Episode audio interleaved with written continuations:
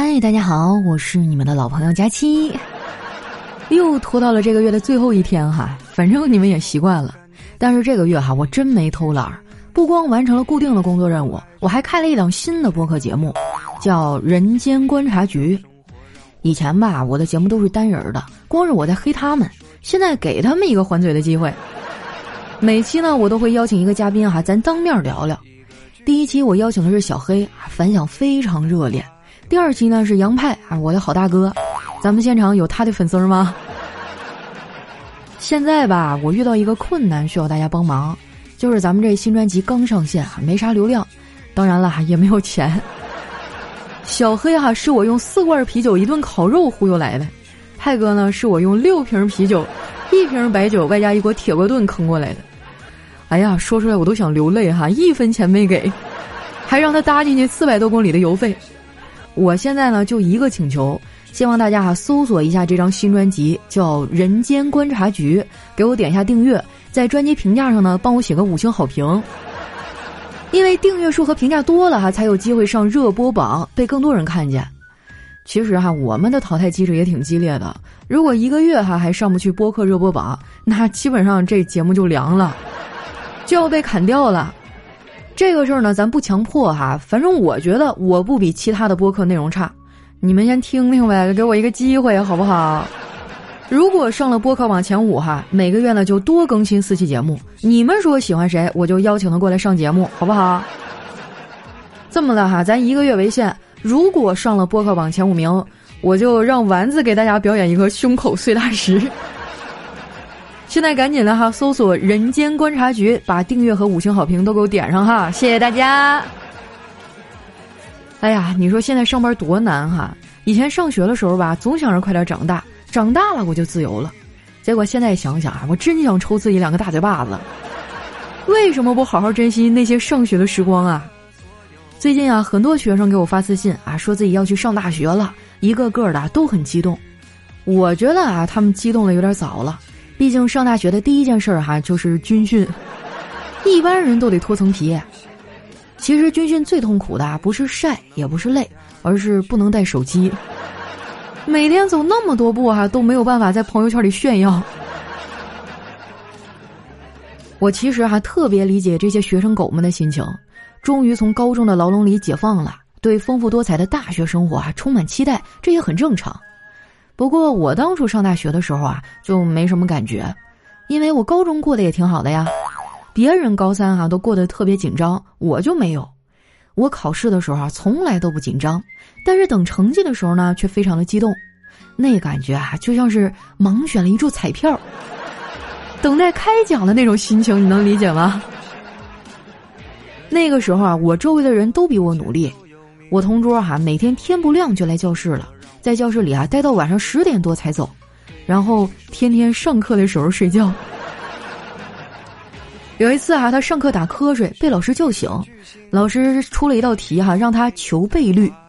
他站起来，义愤填膺地说：“一个男人，但凡还有一点尊严，都不会求倍率的。”后来毕业之后哈，有一次我们俩聊天，聊到考大学，他跟我抱怨说：“原本我以为考上大学以后就会交到女朋友，结果没考上。”我觉得啊，他没考上大学也不是啥坏事儿。高中毕业以后呢，他去专科学校学了牙医。牙医呀，朋友们，这职业多好呀，我都羡慕他。有一次啊，我去找他玩，一会儿的功夫啊，他就赚了好几千。我说哥呀，你这活儿也太好了。他说，是有人跟我说过，说我们牙医的钱太好赚了，拔个牙几秒钟就要五百多。这么说话我就不高兴了。他要是愿意，我也可以慢动作给他拔呀。他这个工作啊，有一点特别好，就是不用加班，说几点下班啊就几点。他还邀请我们啊去他家吃晚饭，被我给拒绝了。我特别不喜欢去别人家玩，因为我的身高呢会跟我的鞋一起拖下去。当然了哈，也有例外，比如说丸子家，哎呀，我就经常去。我们俩呢，基本上就属于那种相爱相杀的关系。最近家里有点事儿哈，我已经好几天没有见到丸子了。昨天我去上班，他见到我第一句话居然是：“哎呀，佳琪姐，你咋又变丑了？”我当时就生气了，丸子，你咋又抢我台词儿啊？丸子哈，真的可以说是我一个比较特别的朋友了。当别人哈都关心我飞得高不高的时候，只有他关心我的翅膀好不好吃。其实丸子没来喜马拉雅之前哈，我就认识他了。我们俩呢是在一个驾校认识的。那是一个寒冷的冬天啊，我穿着大棉袄去练车，练到一半儿哈，教练说来了一个大师姐。我看他那样子还挺拽的，就抓了一把瓜子啊，递上去拍马屁。我说：“师姐，你学科目二多久了呀？”当时哈，丸子接过我的瓜子儿，指了指教练旁边的那个菜地，说：“看到这些丝瓜藤了吗？那是我春天种的。”后来又过了半年啊，丸子的驾照终于考下来了。丸子他爸很开心，立马给他买了一辆代步的车。但是买完之后啊，就一直在家放着。我觉得奇怪啊，就问他为啥不开呀？他没有正面回答我，而是当着我的面儿哈给教练打了电话。电话接通以后啊，他说：“喂，教练，你的那辆车卖吗？我只会开你那辆。”那次之后啊，我就再也不敢坐丸子的车了。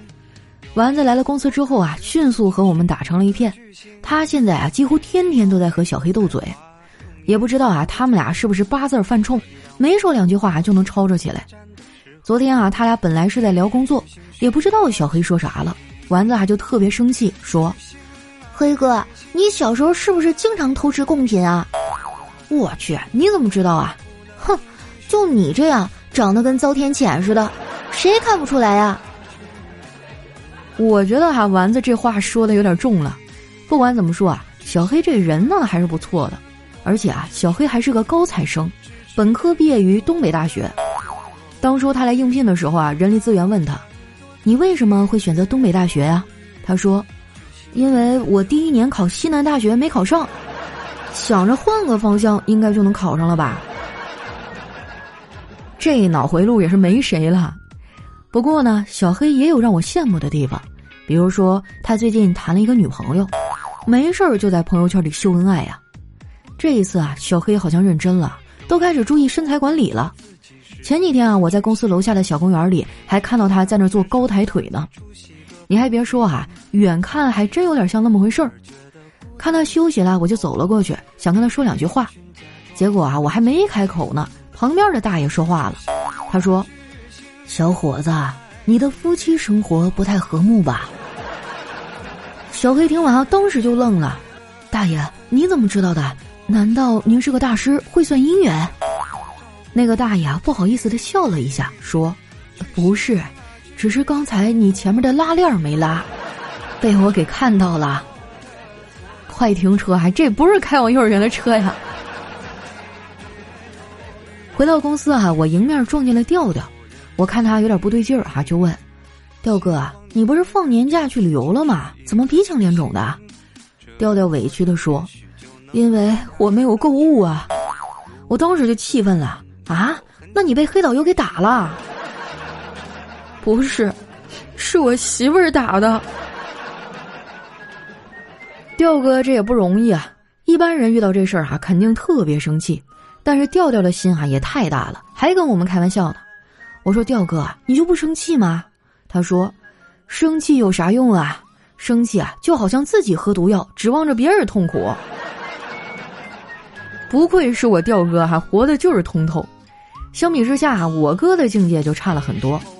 昨天晚上吃完饭，我们一家人啊窝在沙发里，各玩各的手机。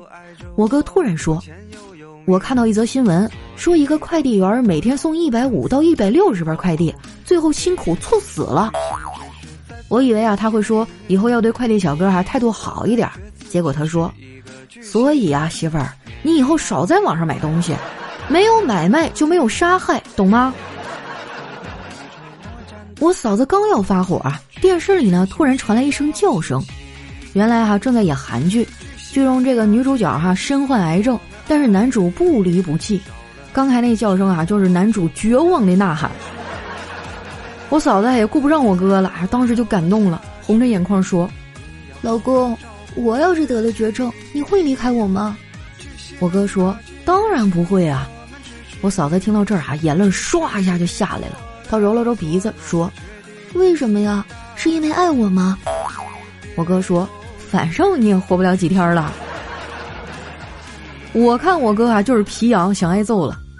在我哥他们这小家里啊，我嫂子有着至高无上的权利，具体表现呢，就是想揍谁就揍谁。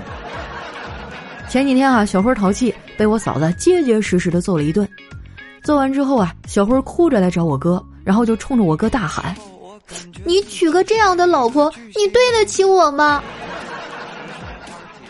我爸看着挺心疼的，就跟我嫂子说。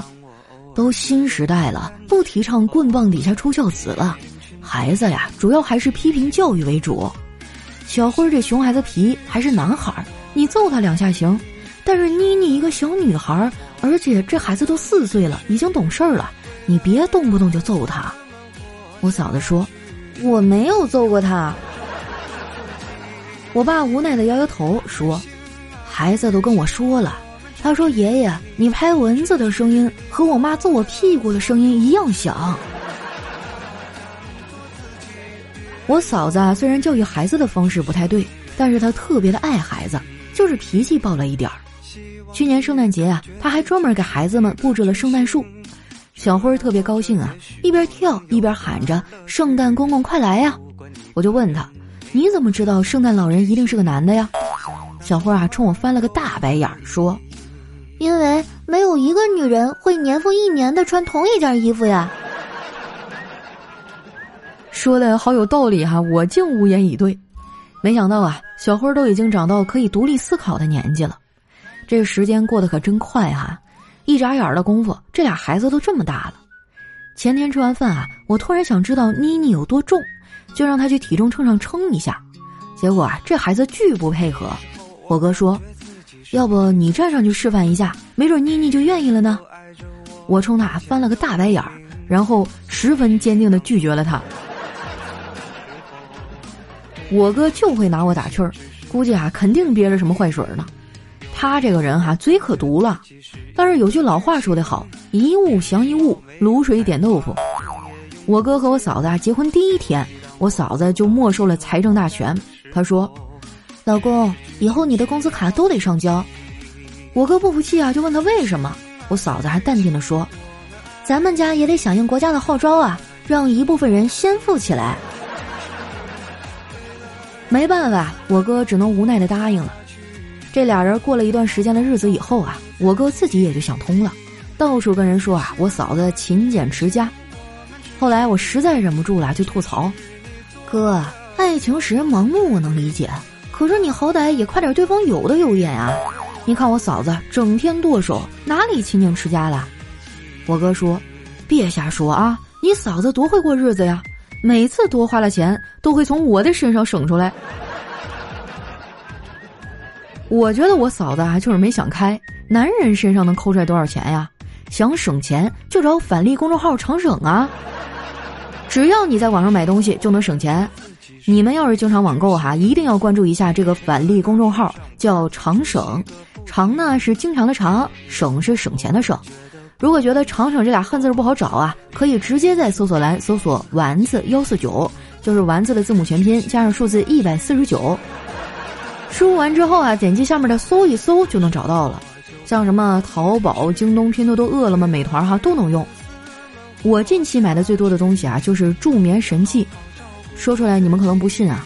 一向大大咧咧的我，最近还真有点失眠呢。不过呢，这也赖我，很多时候啊，明明都已经很困了，眼睛都累了，但就是不想睡。我真的太喜欢熬夜了，我觉得我上辈子可能是个路灯吧。快来听歌呀！他们说今晚的夜色很好，应该有个人对我来撒娇。我说这样的情景也很好。至少还够我一个人胡闹。一段音乐，欢迎回来。在人间观察局的第一期里哈，我邀请了小黑来做客，啊，我们俩聊了聊东北的洗浴文化。当时呢还说哈要送五条搓澡巾。那接下来我公布一下获奖名单哈，他们分别是粉萌小狐女、黑虎阿福哥、盐的糖糖、冰室、阳光倾城也未必温暖，恭喜五位。请你们把自己的姓名哈、地址、电话私信发给我或者丸子哈。丸子的喜马拉雅 ID 呢叫丸子一点也不污。那接下来看一下他们的留言哈。粉萌小狐女说：“哇，佳期，小黑居然来了！你们俩说的搓澡啊，把我这个广东姑娘都给说心动了。原来我从小到大居然没有正式的洗过一次澡。你们俩这公然开车，让我听的都不好意思了。我终于相信男女之间有纯友谊了。”当然也是祝佳期越来越美，工作顺利。既然感兴趣哈，那早进到了你试一试哈。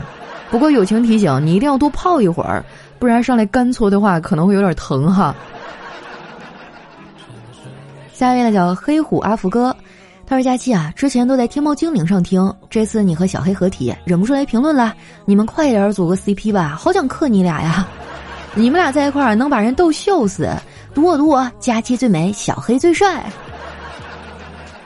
啊，你真是为了上墙无所不用其极哈！小黑最帅这种话你都说得出来。下一位呢叫盐的糖糖，他说：“天哪，佳期，我听你和小黑一起，仿佛听见了两只鹅在给我讲段子，太搞笑了！高三学了一天的疲惫一扫而空，佳期，你就是我的快乐源泉啊！”大家喜欢这种双人形式吗？如果说喜欢的话，以后我就努力多做一点哈。但是之前也说了哈，咱们这节目刚开始也遇到很多阻力。首先呢，邀请嘉宾也很困难，有很多嘉宾他们都不在上海啊。反正这样哈，你们给我把我的五星好评和订阅点起来，剩下的事儿我跟公司来沟通，好不好？拜托大家了哈。下一位呢叫冰室，他说觉得这期好好笑啊，我真的想去搓澡了。那感情好哈，早进到了你试一试，不行的话你就跟那个小狐女，你们俩互相切磋一下。下一位呢叫阳光倾城也未必温暖，他说厉害厉害了，学到知识了。我呢地道的广东人，原来搓澡文化这么深厚啊！小黑讲的也很有意思，爱了爱了。啊，发现我们听众里好多广东人呐，你们那边都没有搓过澡是吧？等你们搓完了以后，帮我宣传宣传哈，让大家都来听我的节目。以后我多给你们讲一点你想不到的知识。下一位呢叫佳期，拿来吧你。他说：“佳期佳期啊，我初三刚毕业，因为考得不错，有点飘，成天躺在床上玩手机。我妈实在看不过眼儿哈，就把我送到工地上，说是让我历练历练。才来了三天啊，我就瘦了十四斤，我现在瘦的都没人样了。佳期，你快安慰安慰我。”我的天，哪个工地？你介绍一下我呗。三天能瘦十四斤，天啊！你怕不是截了个肢啊你？不过这么大热天儿去工地上干活确实很辛苦啊。刚毕业嘛，尝试一下人间疾苦也没啥不行。量力而行啊，你别把自己累坏了。下一位呢叫佳期味的桃子，他说有一天啊，老妈说快出来吃饭，我说来啦。过了一会儿，我妈又说快出来吃饭，再不来没你的份儿了。哎，我说来了来了，饭菜在哪儿啊？哎，我妈说，我这不是煮着呢吗？天啊，同一个世界，同一个妈，跟我妈一样一样的，就经常早上说快起来，太阳都晒屁股了，赶紧的吧，都快十点了。然后我起来一看，呵，还不到七点。下面的叫福衣公子，他说知足吧，白头发了至少还有头发。你想一想，看着头发一根根的离你而去的感觉，那简直太酸爽了。哎呀，本脱发女孩就不想讨论这个话题了。我现在都不怎么喜欢洗头了，因为每次洗的时候，那都不是一根一根的掉了，简直就是一团一团的。下面呢叫佳期的浓厚体毛，他说很多人都纳闷儿，为什么我喜欢的人总是不喜欢我呢？我觉得哈，原理是这样的：癞蛤蟆都喜欢吃天鹅肉。但你什么时候见过天鹅吃癞蛤蟆肉啊？那倒也不用这么妄自菲薄啊。你这，我觉得只要你有自信，每个人都是天鹅。下一位呢叫六哥小白，他说我带着女儿啊在家属院玩，他自己跑了一会儿呢，就觉得有点累了，就来拉着我一块玩，对我说：“爸爸，我们玩愤怒的小鸟吧。”说完了就喊着“咻”的声音啊，就朝我撞了过来。我去，把我给当成猪了！啊，那游戏当年特别特别的火啊，我简直就痴迷了。下面呢叫不正常人类，他说：“你见过懒人洗脸吗？打开水龙头啊，随意的往脸上撩一下水，洗好了收工。”见过我女儿洗脸吗？哎，打开水龙头，直视水流两秒钟，收工。那你这也太敷衍了吧？下一位叫飞翔的粘豆包，他说小时候吧，家里穷，唯一值钱的就是门口那把大铁锁。一到下雨的时候啊，我就哭着跑到门口，抱着铁锁，大声喊：“老铁，你别锈了，你别锈了！”